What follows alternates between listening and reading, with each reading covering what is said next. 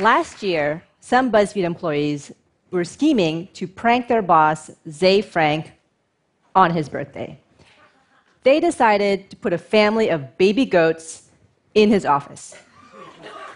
Now, BuzzFeed had recently signed on to the Facebook Live experiment, and so naturally, we decided to live stream the whole event on the internet to capture the moment when Ze would walk in and discover livestock in his office.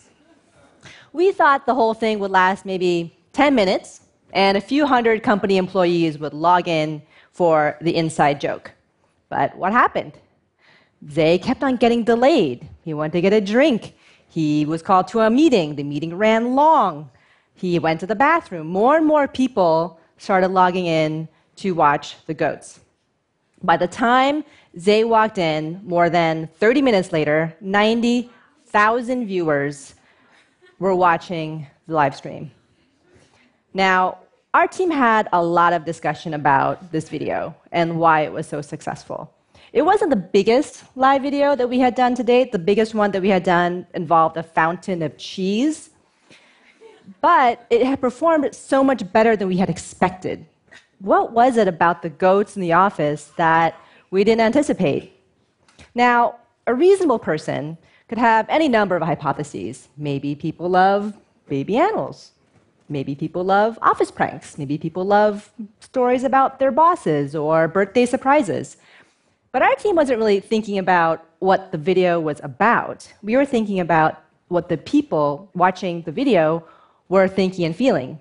We read some of the 82,000 comments that were made during the video, and we hypothesized that they were excited because they were participating in the shared anticipation of something that was about to happen.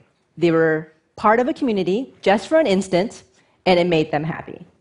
So we decided that we need to test this hypothesis. What could we do to test this very same thing?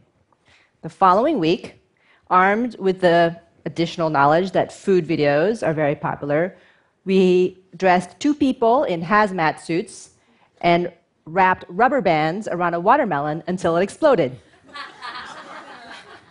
800,000 people watched the 690th rubber band explode the watermelon, marking it as the biggest Facebook live event to date. The question I get most frequently is how do you make something go viral? The question itself is misplaced. It's not about the something, it's about what the people doing the something, reading or watching, what are they thinking? Now, most media companies, when they think about metadata, they think about subjects or formats. It's about goats, it's about office pranks, it's about food, it's a list or a video or a quiz, it's 2,000 words long, it's 15 minutes long, it has 23 embedded tweets or 15 images. Now, that kind of metadata is mildly interesting, but it doesn't actually get at what really matters. What if, instead of tagging what articles or videos are about, what if we asked, how is it helping our users do a real job in their lives? Last year, we started a project to formally categorize our content in this way. We called it cultural cartography. It formalized an informal practice that we've had for a really long time. Don't just think about the subject matter, think also about, and in fact, primarily about the job that your content is doing for the reader or the viewer. Let me show you the map that we have today. Each bubble is a specific job, and each group of bubbles in a specific color are related jobs. First up, humor. Makes me laugh. There's so many ways to make somebody laugh. You could be laughing at someone, you could laugh at specific internet humor, you could be laughing at some good, clean, inoffensive dad jokes. This is me. Identity. People are increasingly using media to explain this is who I am. This is my upbringing. This is my culture. This is my fandom. This is my guilty pleasure. And th- this is how I laugh about myself. Helps me connect with another person. This is one of the greatest gifts of the internet. It's amazing when you find a piece of media that precisely describes your bond with someone. This is a group of jobs that helps me do something, helps me settle an argument, helps me learn something about myself or another person, or helps me explain my story. this is a group of jobs that makes me feel something, makes me curious or sad or restores my faith in humanity. Many media companies and creators do put themselves in their audience's shoes. But in the age of social media, we can go much farther. People are connected to each other on Facebook, on Twitter, and they're increasingly using media to have a conversation and to talk to each other. If we can be a part of establishing a deeper connection between two people, then we will have done a real job for these people. Let me give you some examples of how this plays out. This is one of my favorite lists 32 memes you should send your sister immediately. Immediately. For example, when you're going through your sister's stuff and you hear coming up the stairs. Absolutely, I've done that. Watching your sister get in trouble for something that you did and blamed on her. Yes, I've done that as well. Um, this list got 3 million views. Why is that? Because it did very well several jobs. This is us, connects with family, makes me laugh. Here are some of the thousands and thousands of comments that sisters sent to each other using this list. Sometimes we discover what jobs do after the fact. This quiz, pick an outfit and we'll guess your exact age and height went very viral 10 million views. 10 million views. I mean, did we actually determine the exact age and height of 10 million people? That's incredible. It's incredible. In fact, we didn't. Turns out that uh, this quiz went extremely viral among a group of 55 and up women who were surprised and delighted that BuzzFeed determined that they were 28, and 5'9. they put me at 34 years younger and 7 inches taller. I dress for comfort, do not give a damn what anyone says. Age is a state of mind.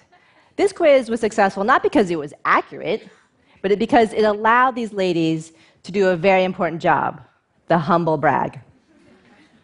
Now, we can even apply this framework to recipes uh, and food. Now, a recipe's normal job is to tell you what to make for dinner or for lunch. And this is how you would normally brainstorm for a recipe. You figure out what ingredients you want to use, what recipe that makes, and then maybe you slap a job on at the end to sell it. But what if we flipped it around and thought about the job first? So, one brainstorming session involved the job of bonding. So, could we make a recipe that brought people together. This is not a normal brainstorming process at a food publisher.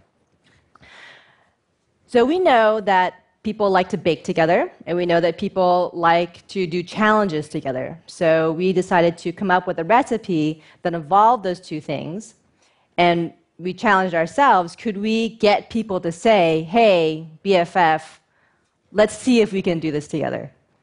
The resulting video was the fudgiest brownies ever video. It was enormously successful on every metric possible 70 million views. And people said the exact things that we were going after. Hey, Colette, we need to make these. Are you up for a challenge? Game on. It did the job that it set out to do, which was to bring people together over baking and chocolate. I am really excited about the potential for this project. When we talk about this framework with our content creators, they instantly get it, no matter what beat they cover, what country they're in, or what language they speak. So, cultural cartography has helped us massively scale our workforce training. When we talk about this project with, in this framework with advertisers and brands, they also instantly get it because advertisers, in ways more, more often than media companies, understand how important it is to understand the job that their products are doing for customers. But the reason I'm, I'm the most excited about this project is because it changes the relationship between media and data. Most media companies think about media as mine. How many fans do I have? How many followers have I gained? How many views have I gotten? How many unique IDs do I have in my data warehouse? But that misses the true value of data, which is that it's yours if we can capture in data what really matters to you, then and if we can understand more the role that our work plays in your actual life, the better content we can create, for you and the better that we can reach you. Who are you? How did you get there? Where are you going? What do you care about? What can you teach us? That's cultural cartography. Thank you.